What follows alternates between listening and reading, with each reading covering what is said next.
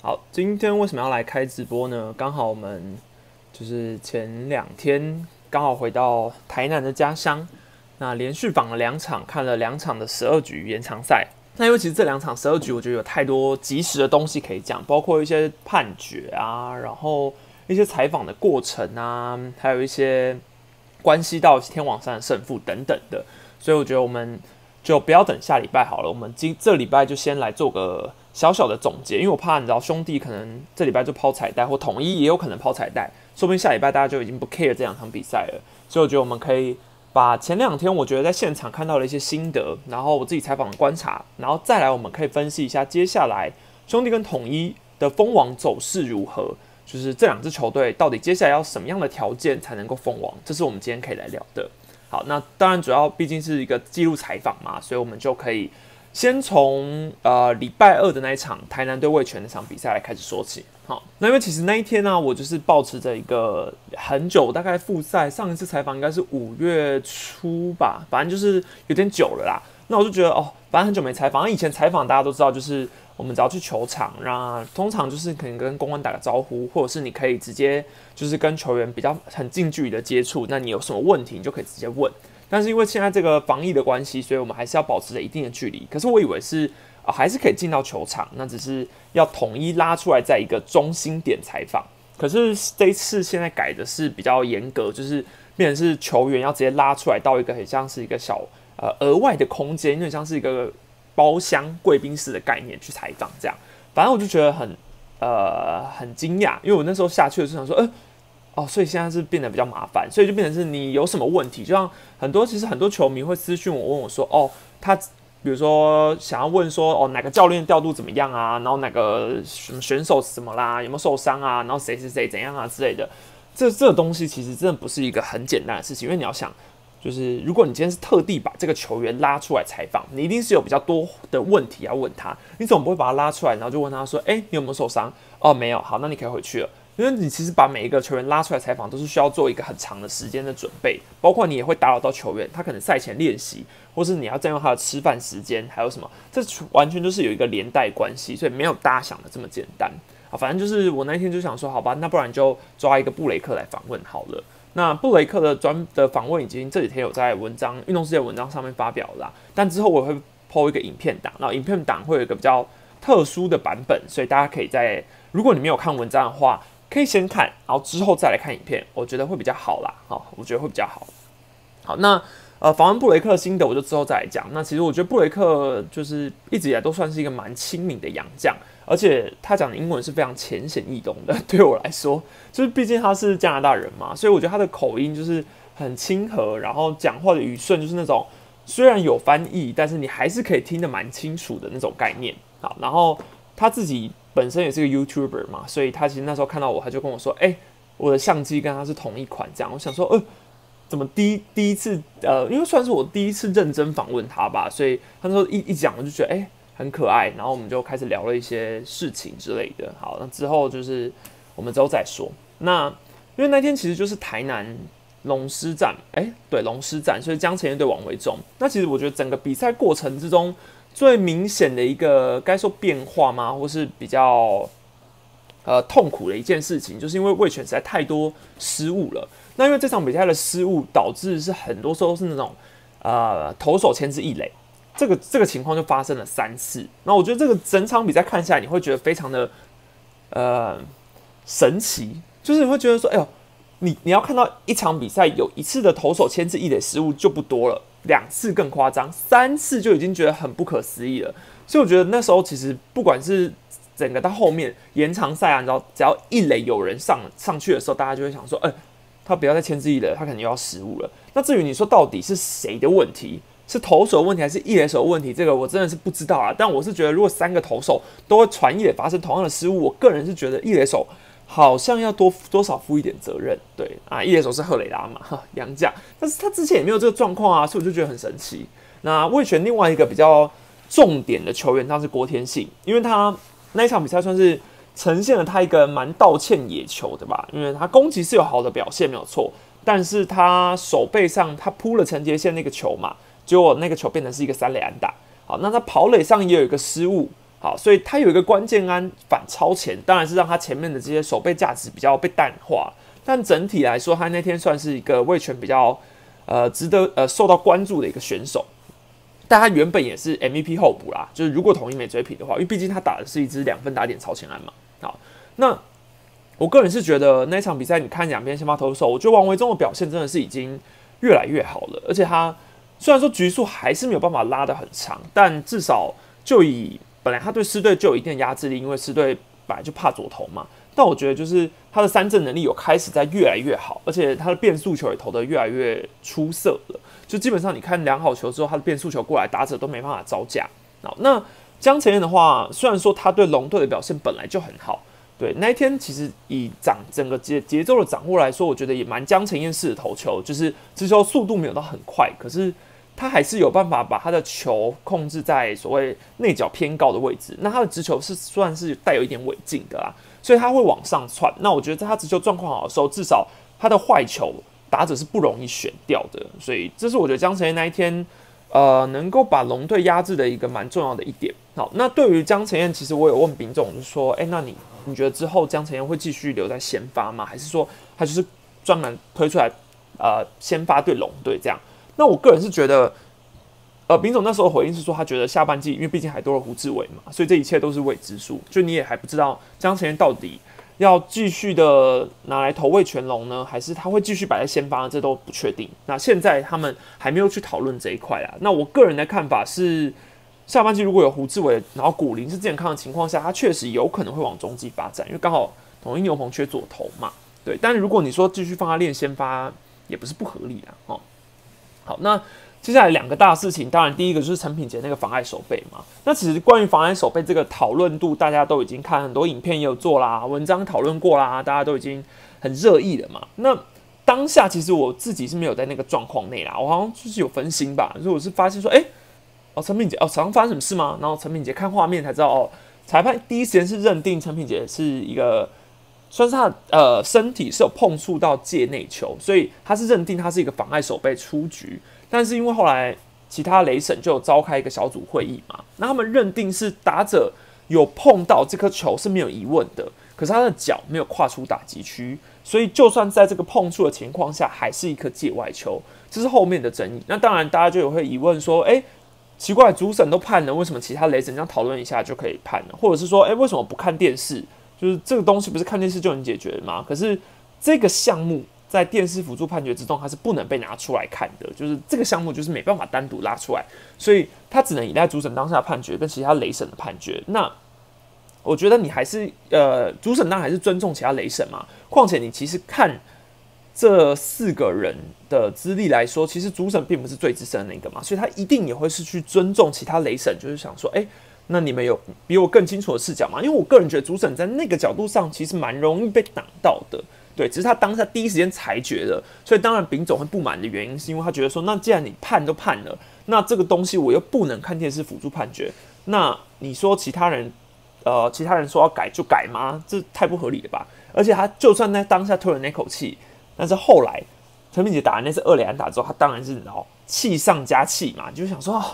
原本一个出局就变一个二连安打，什么意思啊？所以当然他这个出来。呃，会有那些反应举动，我觉得也都是能够理解或是能够猜得到的啦。好，那至于你说丙总到底上来做了那个行为是好还是不好，当然不太好啦。对，当然就观感来说是不好的行为，但这就是林月平总教练吧，他就是一个比较直性子的人。那我觉得他的表现方式就是一个很有 guts 的人。对，就是我个人觉得他当下出来吵，也是因为其实球队就处在一个低气压嘛。那他就是可能想说上来啊，改变一下这个比赛节奏，因为毕竟那时候是让投手也可以多缓一下时间，所以我觉得他某种程度来说，你也可以把它理解成一个争取时间的行为。那被赶出去之后，也算是有带动一点球队的气势吧。对。那至于后面林祖杰那个，其实规章面就讲的蛮理解的嘛。那个签字的失误，其实就是给予一个垒，那给予一个雷，因为当下其实你看到那个时候，其实包括记者在内，也有蛮多人的反应是想说，哎，奇怪。不就是两个雷吗？为什么可以这样子退回去？可是你如果去翻翻规章，你就看到他有解说，投手位于投手板对击球员的投球，或企图牵制跑垒员的传球，抛进观众席，或者是选手席，或者是越过穿过球场围墙板，总之这种这种状况，比赛停止球的状况，都是给予一个雷包。好，所以对于这个整个规章来说，你后面来解释其实就是没有疑问的。林祖杰那个就是纯粹就是一个垒包没有问题。好，那至于你说这场比赛后面的心得，就是变成是有一点统一就是久攻不下。那我觉得会打的这么辛苦，还是让打击状况真的是太不理想了啦。这甚至最后真的是战到一兵一卒，就是只剩你也没有别的选择，你就是最后才推出江任伟上来再进来打获胜。你说当下江任伟是不是最好选择？因为毕竟后面那个是我记得是许哲彦那个棒次吧，所以你当然会想说，那换江亮伟的把握度可能会再高一点，没有错。对，但你你说是不是江亮伟状况特别好才会发生这件事？我觉得不见得，只是因为其实也没得选了，对，也没得选了。那这是江亮伟生涯第一次在吉安打，然后第一次 MVP。那我个人对于江亮伟这位选手是非常敬佩啊，因为我觉得他是一个，应该说如果你不看场面上来说，我觉得他私底下就是一个很有礼貌的选手，让。所以他那天看到我们的时候，他就是第一时间，然后打完十二局，球员都累得要死，结果他第一时间还跟媒体说辛苦了，辛苦了，这样就是很从很多小细节你可以看得出来，他就是一个很有礼貌的选手。对，那我自己是觉得蛮心疼的，因为毕竟他前前一阵子是因为那个判断瑕疵的问题嘛，所以被炒得蛮凶的。但我只能说，就是场上是一回事，场下是一回事啊。但当然，今那那个晚上就是属于他的夜晚嘛，毕竟他打了。第这次再见安打啊，那时候其实有采访丙总啊啊，采访丙总的整段谈话我已经有丢到影片上了啦。那影片上的话，其实大家就可以看到丙总的访问啊，反应其实我觉得就就是还是一样，还是一样是他，对，还是一样是他，就是很有个人风格。其实他对于整体大局都蛮了解的。那当下说他有这些行为，他也觉得哦这样不太好，可是他还是有去做等等。他自己我觉得丙总的口条就是讲得很清楚啦，对。那当然，我觉得姜任伟这件事其实确实，如果你没有去现场采访，或是你没有接触过这位选手，你真的也不会了解啦。所以我觉得很能够理解，就是球迷就是还是一样看成绩来决定一位选手，这是职业场上本来就是一个很现实的。对，那只是说，我觉得我去现场，我可以分享一些小故事给大家看，好，小故事给大家看。那这场比赛刚好是五小时又十三分钟。就是联盟史上第四名的延长，应该说，在一个不中断比赛时长的情况下，排在联盟史上第四。所以某种程度来说，我是觉得我见证历史啦，我是蛮开心的，我蛮开心的。但我只能说，看完一场延长赛之后，这一场延长赛的强度或者是紧凑感，跟等一下我们要讲隔天那一场，我觉得完全是两回事。就是跟魏权这场比赛比较像是两边真的都。呃，统一就是非常想赢，可是力不从心。那魏权就是没有不想赢，可是就是一直在发生失误，就是很神奇的一直发生失误。我觉得当然这就是魏权这支球队比较还在不稳定的原因嘛，因为毕竟他们现在就是新秀居多嘛，对啊，这很正常啦。好，那隔天嘛，呃，一样是变成是兄弟跟统一这场比赛就更重要了一点，因为对于统一来说，其实昨天那场比赛的结局是和局。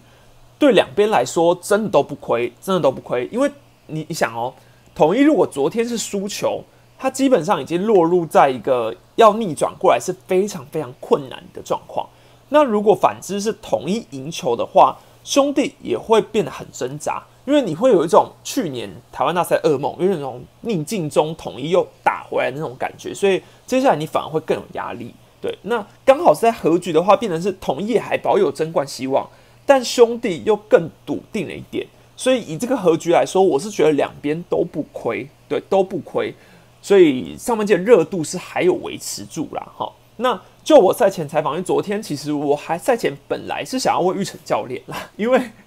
那个他前一天是因为他冲突的那个时候，他不是丙总被驱逐出场之后，他就立刻冲上来嘛，所以那时候本来想要就是问他说，哎，他怎么？或者第一时间冲上来等等的，但因为昨天赛前其实有一些状况，反正统一的就是没有办法，我没有办法如愿访到就对了，所以我后来就是都 focus 在兄弟这边。那兄弟我也是访到了祝总，然后格里斯、石志伟这些都有访问到。那祝总的话，其实我昨天采访，我个人是觉得，其实祝总跟丙总蛮类似的，所以我觉得祝总也是一个很很讲话很有条理。那蛮算纵观全局，他也蛮了解球队现在要的是什么。然后他也可以，嗯，很冷静的去评断说现在的状况，那不会太去称赞某些选手，讲话就是很得体。其实我觉得这两个总教练都是很有智慧的，对，就我个人觉得啦，所以也难怪他们现在真的是不分高下嘛。好，那就以兄弟现在带的，当然就祝总来说。他现在比较纠结的点是在于，可能接下来包括像是打击的近况啊，投手的轮值啊，然后像我有问他，像李正昌的状况，现在留在一军是呃什么样的状况？他是能出赛吗？还是他其实是受伤了呢？因为他也没下去二军嘛。那其实祝总的回答就你可以听得出来，他就是一个很聪明的回答。他并没有说哦，他并没有说李正昌受伤了，但他也没有说。呃，吴俊伟会站在守护神，那他也很保留的说，啊，不排除未来你会放李正昌上去，还是你会放吴俊伟上去，这些他都没有说，他只说他就是会看状况上，对，呃，有什么这样的状况你就上啊。我必须说，我觉得祝总的发言其实不是每一个球，真的，我看到呃留言区有人说，哦，他当过球员，所以他很会讲话等等，我觉得这完全是两回事，很多教练真的都不太会讲话。就是就以我去年访问某些教练的状况来看，其实很多教练都不太会讲话。很多教练是你问他一个问题，他需要去看旁边的人，或是看旁边的，他是需要别人去救他的，他是没有办法直接讲出来的。但祝总跟丙总都是属于球队的公关站在旁边，也不需要他也不需要看球队的公关说话的，他是可以自己讲出一段话的。这件事，我觉得。在某些总教练上是看不到的，对，反正我个人觉得，就是我采访下来，我觉得就是你会给我的感觉，他对自己很有把握，就是他就是总教练的这个感觉啦，我觉得是很好的。那至于大家就说哦，他有短打什么什么之类，可是其实说真的啦，今年也真的不止他，嗯，丙总今年也是各种短打，然后我觉得张好军总教练也蛮长短打，叶总就不用说嘛，所以其实我觉得各队的。总教练都是因为今年的球，所以导致他们非常的积极下打短打战术。但兄弟毫无疑问是今年第一名，团队短打次数第一名，这绝对是兄弟，也不用看了。好，好，那接下来访问到格里斯嘛，格里斯就是之前做过他的分析羊头，如果大家有看过那支影片的话，那我觉得格里斯实际上跟我想的好像也蛮类似的啊。对，就是然后留一个很帅气的光头。然后很呃，就是你会感觉到他这个人的那种气势很很够，对，但也很很很有礼貌，很和顺，对。那格里斯就是因为我毕竟查了过他之前的事情嘛，所以我就开始有讲说，哦，就是我觉得我在问他问题的时候，反而会很清楚的了解到说该问他什么，因为我已经对他的过去生涯了若指掌的概念，好，所以格里斯访问我觉得蛮顺利的。那实际的文章我有写出来。那影片的话，之前拍过了。好，那十字吻的话，就是访问打击教练部分，这部分就是之后看文章跟影片再出。好，好，反正接下来进到比赛之后，我们就来看一下兄弟跟统一的对抗。那因为我个人觉得这两场先发投手真的都已经是联盟顶尖，就是啊王牌对王牌啦，总冠军赛的王牌对王牌的概念。好，那。就以布雷克这一场比赛的状况来看，我觉得非常的普通。对，布雷克的状况真的非常普通。他的直球速度今年的均速大概就是一四四，可能再上去一点点。可是他偶尔会，就是偶尔基本上前面可能一四六、一四七、一四八这 OK。可是，在昨天那场比赛，其实布雷克的速度我觉得都一直没有标的很出来，投的算是蛮挣扎的。对，但。嗯，他今年的变化球，包括你像那颗直插滑球，昨天都投的蛮好的。那他抢好球的能力还是在，所以就以整场比赛压制下来说，布雷克还是能够稳住阵脚。对，但不像是之前对兄弟怎么杀。好，那就以德保拉来说，我觉得昨天统一也已经算是很努力在突破德保拉，他投的真的也不轻松，但德保拉就是有点关关难过关关过了。最近得分那个就是陈永基回本垒那个 play 嘛，但那也不是他的问题，因为是刚好一个盗垒阻杀，然后爆传，所以上到三垒。那最后回来的时候是惊险的出局，所以前面真的都是平手的概念。好，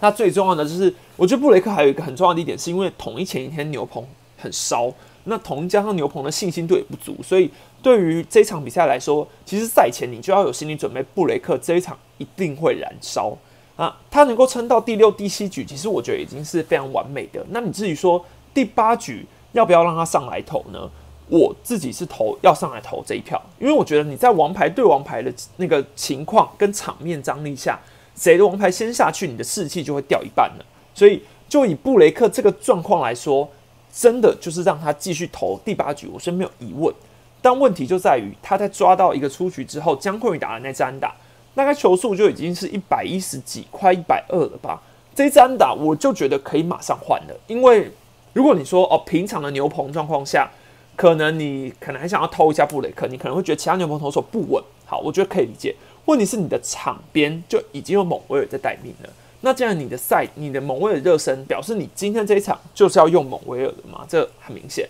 那你何不将会一被打安打之后，应该说将会打安打上来之后，你蒙威尔就直接压上来了，这是一个最保险的举动，因为你的布雷克压制力很明显，他的球已经在飘，控球没有前面那么稳。那每一个打者他基本上都是两好两坏三两好三坏才可以出来的这个情况下，真的是蒙威尔直接压下来是最。保险又安全的，所以在蒙威尔那个打席，应该说在江坤宇那个打席没有选择，呃，江坤宇下一个就是对王威成那个打席没有选择换头的时候，我就已经觉得晚了一点。那至于你说王威成的结果论来看，他其实打了一个是因为战术成功，他才上到才变成安打的嘛。所以严格来说，蒙呃布雷克还是一个成功的投球，没问题。那下一棒你碰陈文杰的时候，陈文杰近况本来就是兄弟打线最好的，所以。会被他打长岛，我觉得也不意外，因为你我觉得蛮，你就是可以想象得到陈文杰的境况就真的是好。那我觉得对于这场比赛，为什么最后统一能够打到和局，最关键还有一个点，当然也是刘轩打。刘轩达近况当然不好，防御率账面上来说，大家还是觉得很差，所以大家对于他能留在一军，保持这个疑问度。但是这场比赛，那尔洛教练还是愿意上刘轩达。那最后刘轩达连续飙出了两 K。我只能说算是非常的争气，因为只要刘轩达没有连标两 K，你甚至是只要刘轩达失掉一分好了，我觉得都还是会有很多舆论的声音去指责投手教练调度跟呃刘轩达这个选手，但实际上结果来说他是很争气啊，所以他为自己争了一口气的概念，我觉得算是很很重要，而且他面对的是兄弟的三四棒，对，所以当然在。回归基本面来说，刘轩打的球路本来就是对左打者比较有利，在他发挥正常的情况下，因为他很会投变速嘛，所以对他来说，他面对左打者的优势本来就存在，只是前一阵子他的境况就不是那么好，对啊，那结果论来说是好的啦，但你如果说回去那个状况下，我相信不管是谁，应该都很难会换上刘轩打啦。看完布雷克这边之后，我们看蒙威尔这边的状，哎，不对。德保拉这边的状况一样，你可以说德保拉是是是偷的状况，也是同一个概念。那因为其实，在猛呃德保拉换不换的的情况下，就是郭富林那个打席嘛，他第八局投投投啊一个出局，然后郭富林上垒的时候，其实那时候的纠结点就在于你要让德保拉面对郭富林吗？因为郭富林其实你说右打者去面对左投手，可是郭富林其实对左投的成绩是更差的，所以。对于兄弟教练团来说，他们的思维可能也会觉得说，呃，说不定就让他去解决郭富林就好了，你也不需要刻意的换。那一分的领先，他们还是愿意相信自己的王牌。而且就德保拉跟布雷克的差别来说，德保拉之前有投过更多的用球数，所以可能你这个层面上你没有换。但我当然也觉得换的慢了一点啊，我会觉得保险一点，你在郭富林那个打席就可以换了。好，那郭富林不换的情况下，你苏志杰当然更不会换，因为。苏志杰去年对德保拉是打得非常的惨嘛，好，所以今年这个状况来说，德保拉对苏志杰，虽然苏志杰有突破了一点，可是你还是会觉得说啊，德保拉应该可以解决苏志杰。好，那只是最后的情况下是苏志杰扛住了压力，打了一支追平分的安打。好，但我觉得更神奇的一件事，是因为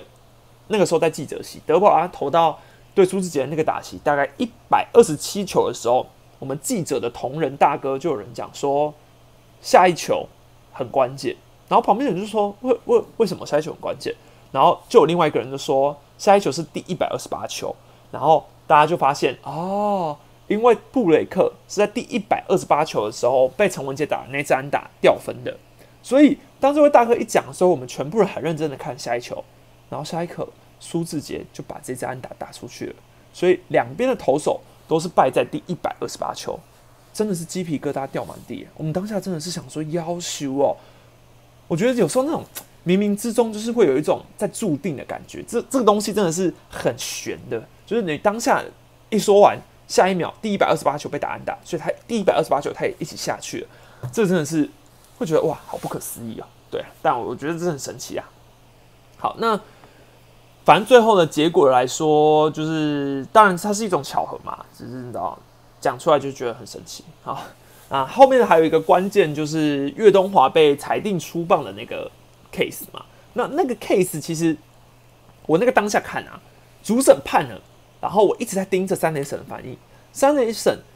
真的是很神奇哦，他是完全的手背后面，完全不动，而且三连审真的是，因为那时候当下是岳东华先看了之后，然后岳东华一直在跟主审就是讲说啊，不是嘛，我看那个画面就是岳东华笑笑的，刚刚说没有没有，然后呃祝总也上来，然后旁边是。最激动的是三连指导教练陈江河，他是疯狂，就是一直跳脚，然后一直说看三看三垒省，看三垒省，看三垒省，然后三垒省真的是就是一个扫戏的一个动作，手直接背后面，然后别人在看他的时候，他还直接瞥右边，反正我觉得很很很妙啦。那你其实你就那个当下来说，其实我觉得岳东华的 EQ 很好，然后祝总的 EQ 也蛮好的，因为其实这个东西。它就是处在一个没有办法、没有办法去挑战或是 argue 的概念，这种出棒过半的裁决是没有办法去 argue 的。所以你一旦去跟主审抗议，主审就是有可能强硬一点、强硬一点的话，他是会把你驱逐出场的。所以他当下的时候，他就有跟他说，主审就这样、这样、这样，然后祝总也要马上冷静下来，然后就走回去了。那我觉得算是他可能知道这场比赛真的还很重要，所以他希望能够继续留在场上。所以他才忍住了。那我觉得 EQ 真的是蛮好，因为岳东华也是啊，就是真的是笑笑的。但你就从部的画面来看，我觉得就是一半一半。他就是一个，你今天判了，其实如果说今天他是看了三雷审之后判了，然后大家也不会觉得哦不行。但如果你说三雷审没判，大家也不会说哦真的一定要判。反正我觉得就是一个一半一半的概念啦。你有判没判都是同一个概念，只是我觉得主审出棒裁决就会让我想到。洪总今年那一次，洪总今年还记得吗？大概四月的时候吧，我记得他有一次是第九局的时候上来，然后也是一个呃高国林出棒过半的那个 case，然后主审直接裁定出棒之后，洪总就走上来，然后其他全部的裁判直接散场，就是，然后洪总那时候就说：“不是啊，那问一下叶雷审吧，为什么？呃，问一下旁边的裁判啊，为什么都不问什么这样？然后没有没有，每每一个裁判都直接走人，因为主审一判完之后。”他就想说，好，没有我们的事了，大家就也也不想要加入。反正我当下看到是想到这个 case 啊，我就觉得很妙。那反正这东西就是层出不穷，主审出棒过半的 case 要去 argue 这个就是没办法，在现行的规则上是这样，裁判的认定。那后面的话，我们呃，其实昨天那比赛后面还有一些和局嘛，和局最后的 MVP 是苏志杰。那其实我觉得给吴俊伟跟王威成也都合理，因为苏志杰。是以站在主场球队的思维来说，苏志杰是让他们可以和局的那个功臣，所以他也是值得 MVP 的。那王威成因为他是全场表现最好的打者嘛，铁支六支四吧。然后吴俊伟的话是他投了应该是今年最多局数吧，二又三分之一局，对。然后整体的压制力算是很完美的，所以我觉得小黑也值得这一座 MVP。那再加上和局，其实对兄弟来说是比较有利的，这也是一个。参考条件啊，但确实和局的话，主场 MVP 居多是没有错。对，那但我个人是觉得访问和局的 MVP 都会觉得蛮尴尬的，因为其实通常你也不会特别开心吧，就是球队也没赢球。对，那后面访祝总跟志杰的话，赛后祝总其实也大概都有讲了，他觉得最可惜的就是三四棒没有能够把分数打回来那个 case 嘛。那其实其他的就是他觉得这是一场总冠军赛等级的张力。对他其实一一看到我们的时候，他就说这就是一场总冠军赛第七战，他觉得很过瘾。但我觉得啊，后来绑自己的时候，自己也这样说，他就说他觉得就是很很就是有一种热血沸腾的感觉。就是你，我觉得其实昨天那场比赛，你站在兄弟的球迷跟同一的球迷来说，当然最后是和局，可是我觉得两边的球迷应该都看得蛮过瘾的啦。啊，我自己是觉得最感动的时候是布雷克冲出来，在苏志杰打篮打之后，布雷克很认真的一个，这算是拉也不算拉弓，就是他很认真的握拳的那一刻，我觉得蛮感动。算是我觉得昨天那场比赛。就以一个喵迷的立场来说，最感动的一个瞬间。好，那其实赛后，反正这就是你知道，两天下来打了九个小时三十四分钟。好，那接下来我们就来讨论一下兄弟到底要怎么样才能够封王。好，哦，小黑之前有三局哦。好，那那拍谁我讲错了？对啊，我觉得兄弟的手背，你看像宋承瑞那个飞奔的接球啊，然后王威成那个背后接球都是。非常非常非常五星级六星级的手背，那我特别想讲一下宋承瑞，我真的觉得宋承瑞是一个，你你说可惜也好，但是就以现在兄弟的这个状况来说，宋承瑞还真的没办法拿到上上场机会，但他的手背能力跟跑速真的很珍贵，而且他还很年轻，所以其实也好了，也不用急啦，因为就以打击来说，祝总是也有提到说，他感觉上他对变化球的适应能力可能还没有到那么好。那现在这个情况下，你其实也没得多观察嘛，因为你也还不到练，你也没办法练兵，你应该说你也没办法派新秀上去。对，只是我昨天觉得蛮意外的是，在这种天王山大张力的比赛，祝总居然没有派周思齐，也没有派林志胜，这是我个人比较纳闷的一点。因为通常老将，比如说你看像统一的走向，也是会把老将在这种时候推出来嘛。那兄弟比较倾向是昨天是用了潘志芳嘛，对。那看，我觉得这当然就是也是值得讨论。大师兄是后面最后最后留到代打的部分，但我个人觉得林志胜的价值在这种时候出现是最重要的。兄弟现在是 M 四的状况，他们还有六场比赛。好，那统一只剩下三场比赛，跟兄弟的胜差就是只有一场。那统一的情况又更不利一点，因为他们是多一和的，所以如果最后两边战绩平样，可是兄弟势必就是。一胜，那就统反正统一多一盒就比较不利，也就是导致他们昨天为什么蜂王魔术数字会变成在减一的情况。那我们就有一个最简单的算法来看，现在是 M 四嘛，所以这呃五六日他们两边都是三连战，所以兄弟只要二连胜，统一二连败，那新庄就会抛下黄色的彩带，兄弟就会封王。好，那反之，如果说今天是兄弟吞了一个三连败。好，统一拿了一个三连胜，这是对统一来说最好的剧本，所以他们有机会在这个礼拜封网，也是新庄。好，所以最惨的就是新庄，因为新庄这个礼拜这两队如果都一面倒的话，就会变成是新庄就是会被淘彩带的概念。好，那还有别种可能的话，就是战线会拉长到下礼拜，像是兄弟三连胜，但是统一也三连胜的这个情况下，兄弟就变成要下礼拜再继续挑战封王，或者是你说统一。假设他们也三连胜，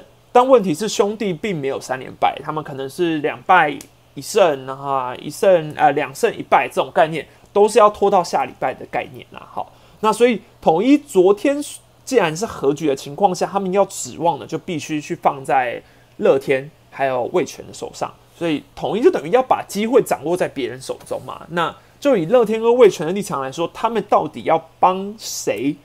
是非常耐人寻味的。当然，就以这礼拜来说，你从明天的对战，富邦是推一个萝莉，可以感受出萝莉出来就没有要输的概念嘛？就是你知道，萝莉她也是要积极抢胜的。所以对于兄弟来说，今年对战富邦其实打的一直都不太顺。兄弟今年打的就只有打统一最顺而已。所以，呃，碰上其他队伍来说，理论上来说，兄弟可能输球的几率会高一点，这是事实，没有错。好那问题就在于统一自己有没有办法三连胜，这也是一个很大的重点。我们还要先看一下他们接下来五六日有可能会排出的先发。我们先讲统一这边好了，统一明天看到的先发投手已经很确定是蒙威尔的嘛？好，那蒙威尔呃，大家会看到应该会讲说，他不是昨天才出来投吗？对，昨天他是投了二十一球之后休息一天，明天推出来先发。那这个逻辑思维是什么情况呢？有人其实刚刚有人私讯问我，问问我说：“诶，那你觉得蒙威尔明天出来先发，丙总的想法是怎么样？”很简单，他想赢啊，丙总就是想赢。最后这个情况下，你就是只能拼了。那蒙威尔，如果你今天你这礼拜不让他先发，太浪费了嘛，所以你就是要把蒙威尔推出来的概念。好，所以明天统一就是要推蒙威尔出来。好，那接下来是五六日的比赛嘛，是面对明天是面桃园，桃园，然后味全，然后诶，桃园味全富邦嘛，还是桃园味全桃园，我有点忘了。反正总之，我觉得统一先发走向就是蒙威尔，然后第一个版本蒙威尔、庞威伦、菲利士。蒙威尔就是在明天中一中一日先发，然后潘威伦的话是因为他上次出赛已经是七月三十号了。那他今年虽然说他对战魏全龙是投最差的，可是就以全部球队来说，我相信狮队还是会比较放心让他去投魏全。就是你要以一个呃比例的概念啊，就是打线的完整度来说，当然嘟嘟去投魏全是最安全的。那菲利斯接下来就是在投一休五的情况下，礼拜天出来先发。好这是第一个版本，那第二个版本呢，就有可能是一样蒙维尔再来菲利士投一休四去投魏权，然后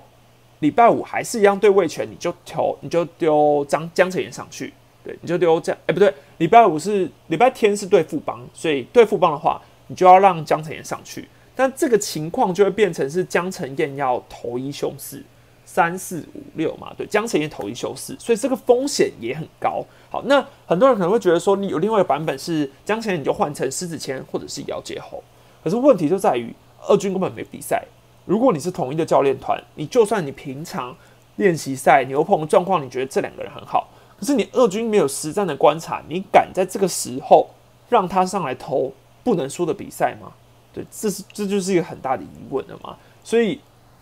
到底？你该怎么去取舍？我觉得是统一教练团要非常头痛。所以像昨天赛后的时候，丙总是直接没有没有访问，他就是直接跟教练团一起去开会了。因为我觉得他们应该是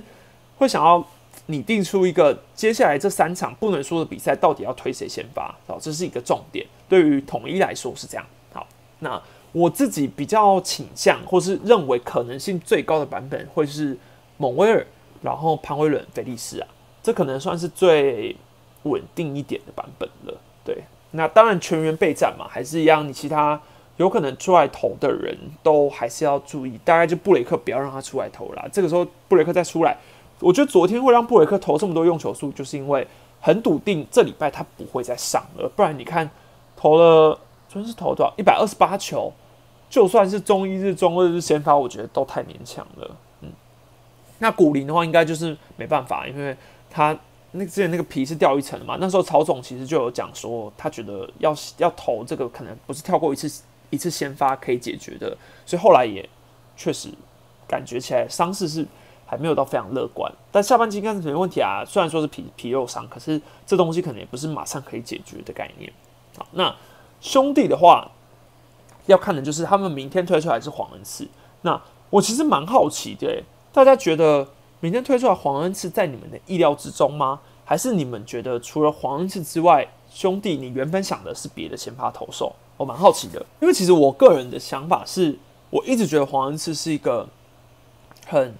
很很容易受伤的投手，就像古林这样。其实我一直觉得他们两个是需要好好宝贝起来，就是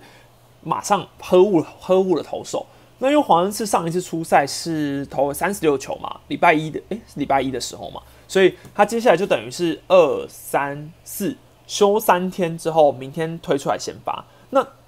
对于我个人来说，我会觉得，当然这个休息天数感觉是蛮充沛的。可是黄恩志毕竟前一阵子也才是伤愈刚归队而已，所以马上就又丢出来投，我自己会觉得蛮替他担心的，这是我自己担心的点啊。因为我一直觉得黄恩志是非常需要呵护的投手。好，先感谢无数的董内。我爪最不会打帮，对位权就高几率碰到若曦。先恭喜喵喵上半季冠军了，这是舒服吗？我感受到了，我说，好啦，没关系，我觉得喵喵应该都已经平心了啦。这这个其实，我觉得在上个礼拜输掉那场很关键的天，哎，应该说礼拜一，礼拜一算赢了，跟上礼拜输掉那个天王山之后，其实我觉得喵咪应该都蛮平心静气的吧？对啊，除非昨天赢，你才会想要贪心啊，不然我觉得还好。好，那总之就是现在的状况就是黄恩赐明天上。好，接下来情况下他们还有谁可以用？像是加百利嘛，都还没有上。再来就是郑凯文，郑凯文也还没上。那格里斯是今天新注册，所以注册完之后隔一天就可以出赛了。所以，我们对于格里斯的状况呢，我我那时候我是有问祝总啊，问问祝总说，诶，格里斯是这礼拜有没有要先发吗？他就说是不排除先发的可能，对，不排除。你看祝总就是很会讲话，他都会讲不排除，但也不把话说死，就不知道，就是不排除就对了。但是跟品种不太一样，因为品种那时候赛前的时候就有人问他说，诶，今天蒙威尔会上吗？然后品种就说。哦，你真内行，诶，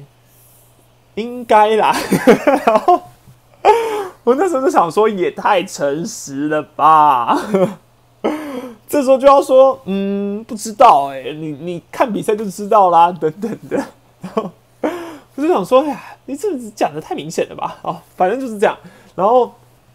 那他讲说不排除嘛，然后格里斯的这概念，就是因为其实朱总有讲很明白，就是格里斯上来他随队御军，其实他还没有投过真的牛棚，所以你其实你也不知道说他现在的状况到底如何。那跟高野比起来，格里斯当然近况是更好一点，因为格里呃高野可能近期前一阵子他们有看过他的牛棚投球，觉得还没有到非常的到位，近况还没有到非常到位，所以。对于祝总来说，他们会觉得高野还不到这么的稳定，所以才会先选择格里斯拉上来啊。那格里斯毕竟他是左投手嘛，虽然说我之前的影片分析过，他并不是一个能压制左打者的左投手，但大家要注意，从上半季末开始这几场很多比赛以来，有没有发现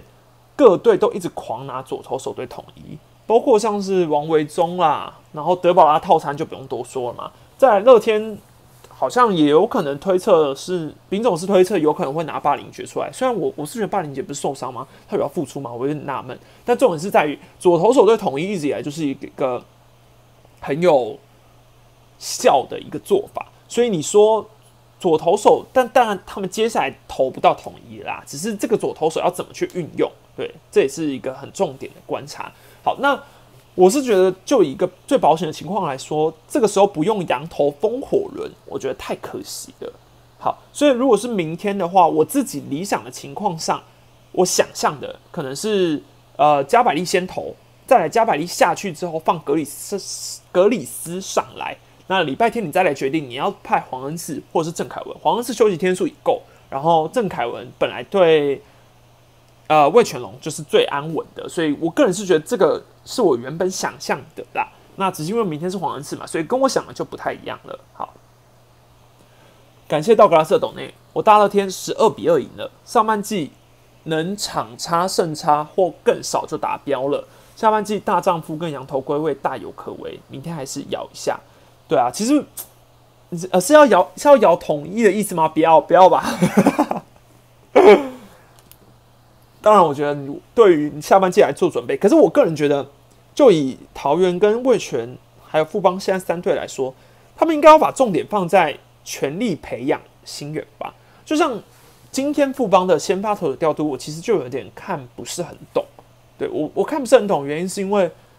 现在这个情况下，你让陈宏文假先发，甚至投三局的原因是什么？对，李二军其实也有一些可以练先发的人啊，包括像是杨斌嘛。范玉宇也是嘛，那或是你有其他想要测试的投手，但你你你还要让陈宏文去投三局，这是我个人也是一个比较摸索不了的事情，因为我觉得你现在也没有战绩压力了嘛，那何何不就让年轻人先发，或像是你看富邦年轻人游击手胡冠宇，其实你也可以让他上来，你都已经让他上来在一军了，那何不你今天这几场比赛你就让他先发试试看？不然你现在不用，你下半季你又要重新再拼一次战绩了，那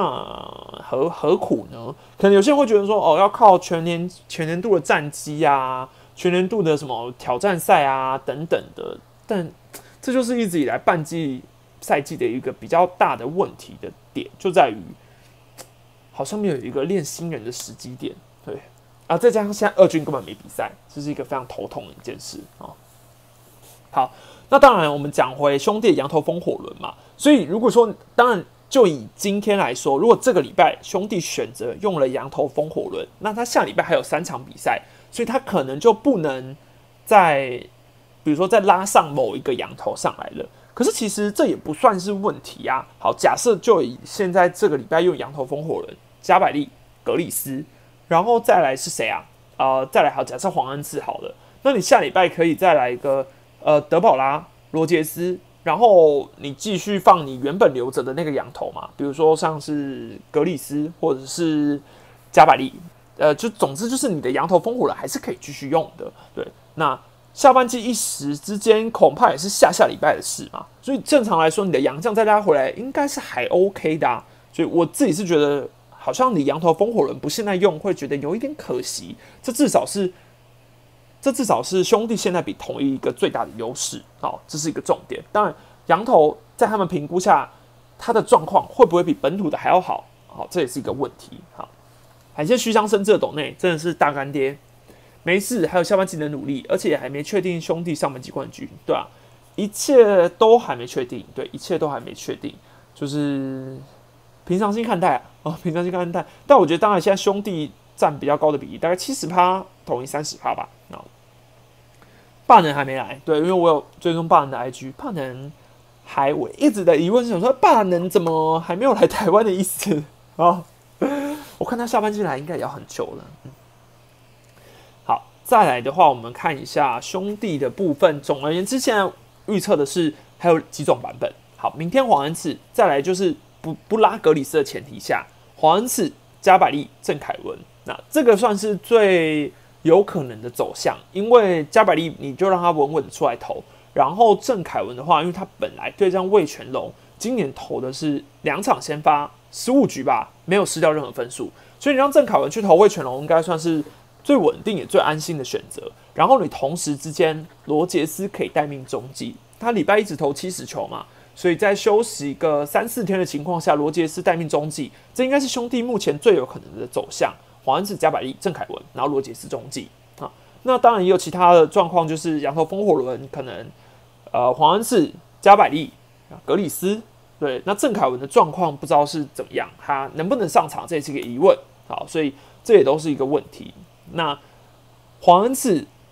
对黄恩赐加百利格里斯，但是加百利对战富邦的对战成绩并不好，是二连败的，所以这也是他们可能要去考虑的一个点啦。好，那下礼拜还有三场比赛，总之兄弟接下来的六场比赛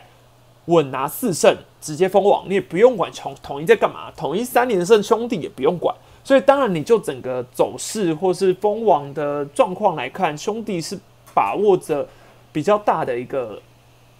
是什么？那个自己掌控命运啊，自己掌控命运。那如果昨天是统一赢球的话，这一切又都不太一样了，他们的压力反而会变得更大。那总之昨天和局了嘛，这就是一个结果的概念啊。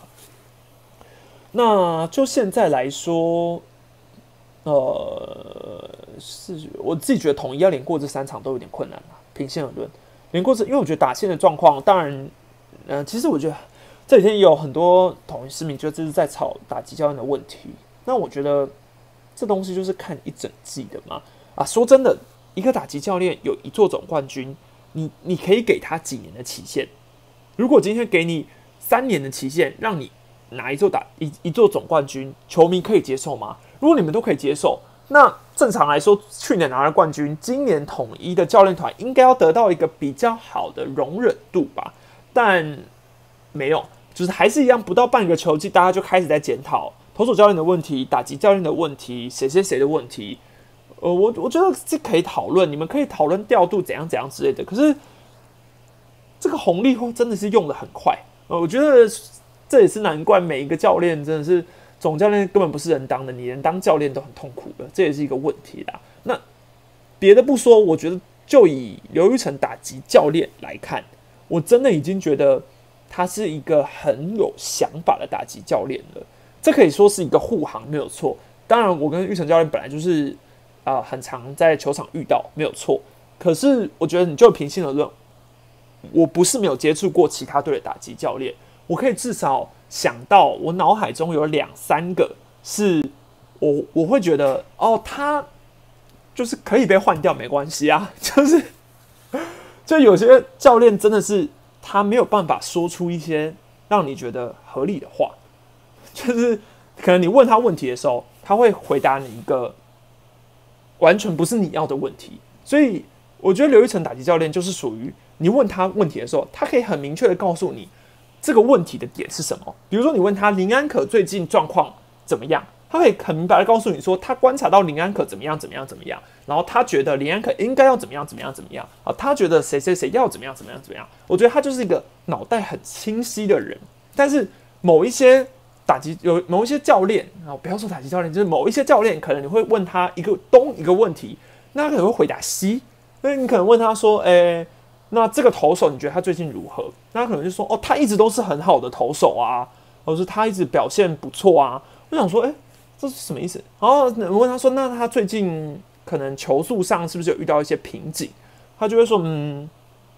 呃，其实投手嘛，难免都会遇到一些状况。”那可能是心态上的适应啊，我觉得这部分是他要去努力的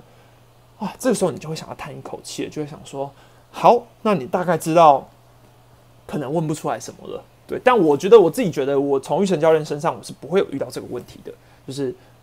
你如果你当然，我觉得没有一个打击教练是完美的，对。但说真的，去年那时候玉成教练。帮应该说统一拿了最后那个总冠军的时候，其实很多人就是疯狂感谢打击教练某某某等等等的。那现在一个半呃半什么啊？呃半不到半季的时间，就马上就说哦不行，怎样怎样之类等等的，就是我就觉得太快打枪了一件事，真的是太快了啦。但说真的，我觉得对于教练的立场来说，他们也可以。语带保留，或甚至其实我你换一个立场来讲，有一个人讲说，哦，像 K K 他就讲说，教练干嘛要告诉一个记者出去放话？这也是确实是我个人觉得后来我深思的一件事。就是其实我觉得站在教练的立场来说，他们很多时候可能不是，可能不是，可能不是不知道问题，只是不想要，就是不能讲出来，就这就是一个不能说的秘密。就这样，可能我之前有有问一些教练，比如说。呃，问他们说最近球队的哪一个问题？可是那个那个人可能就会直接跟我说：“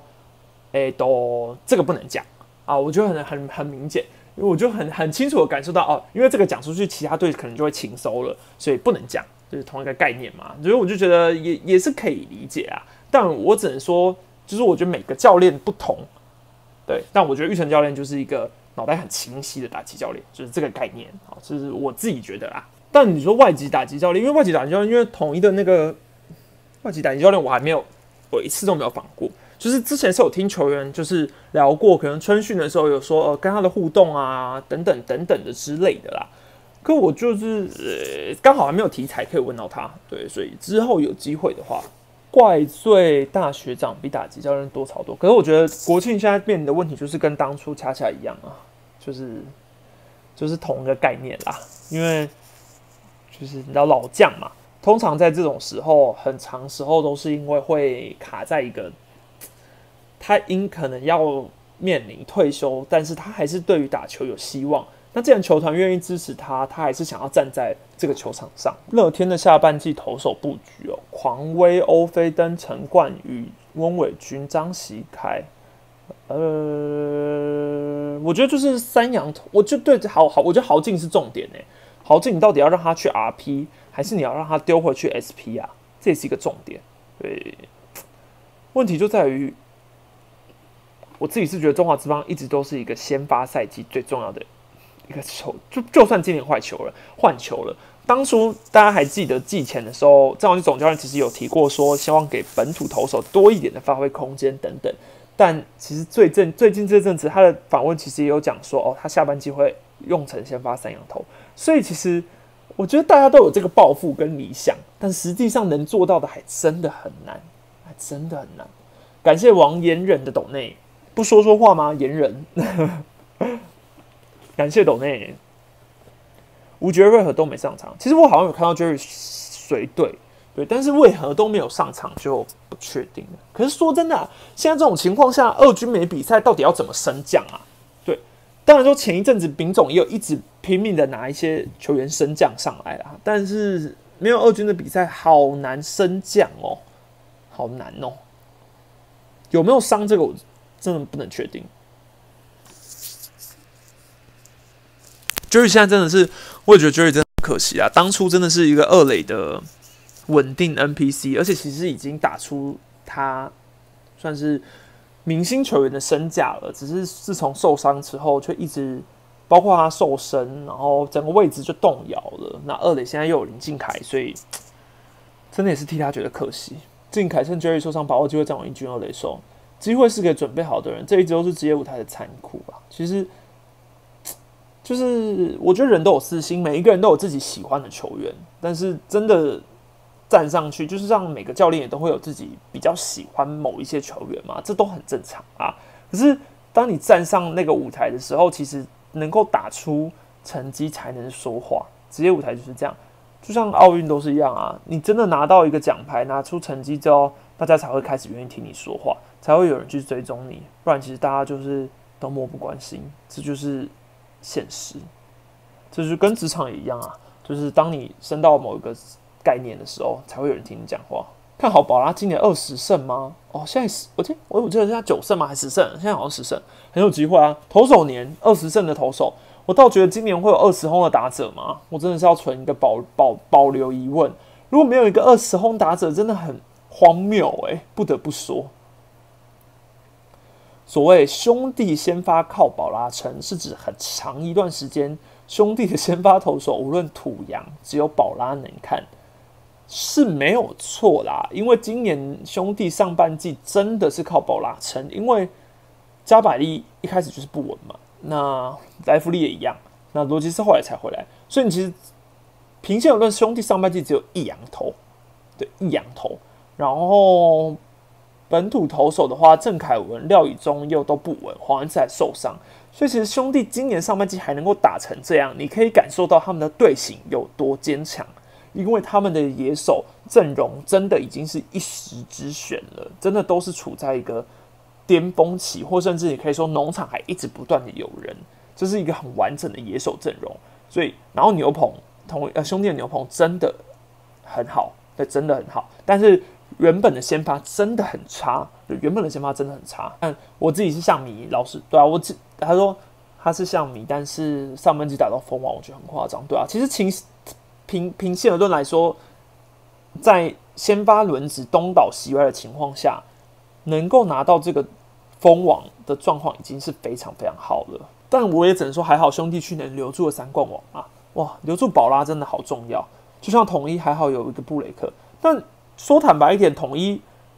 今年算是遇到最大的问题，可能开刚开季还是游击吧，然后牛棚也是一直有问题，打击也是一个问题。但是为什么可以撑住这些，把这些问题都不是问题，就是因为他的三羊头太好了，所以反而是靠三羊头去度过这些问题。可是你把泰迪抽掉之后，这个问题就跑出一个洞来了。但我觉得你就说停赛那个，我我只能说停赛。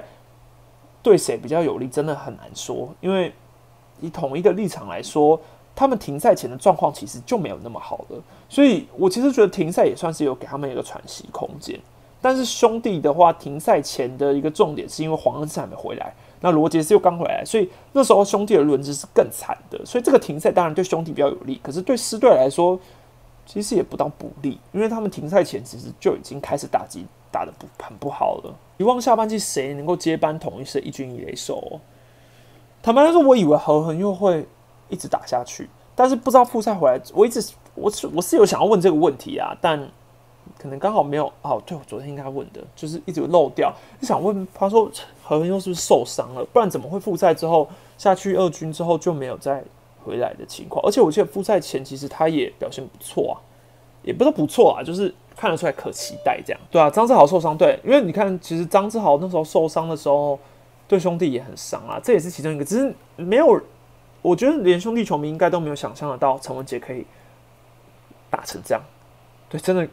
我一直很想要了解这件事。不过其实大家的讲法都一样，就是像我有问石志伟教练，他也有讲说，他觉得他在二军看的陈文杰就是这么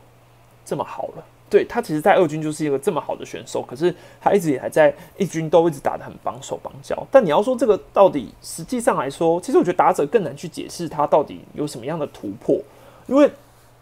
陈文杰真的是已经屠杀二军三年，三年应该有吧？所以我觉得现在的陈文杰，你说他这样回去二军练功也没办法了。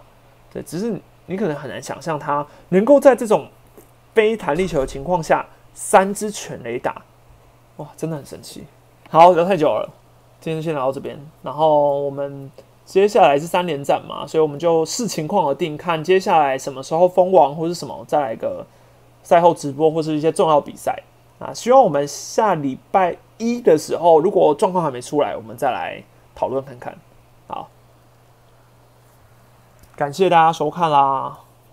晚安，拜拜啊！这支影片会上到那个喵咪 Stanley Podcast，大家还是可以去听一下 Podcast 哦。再见，拜拜。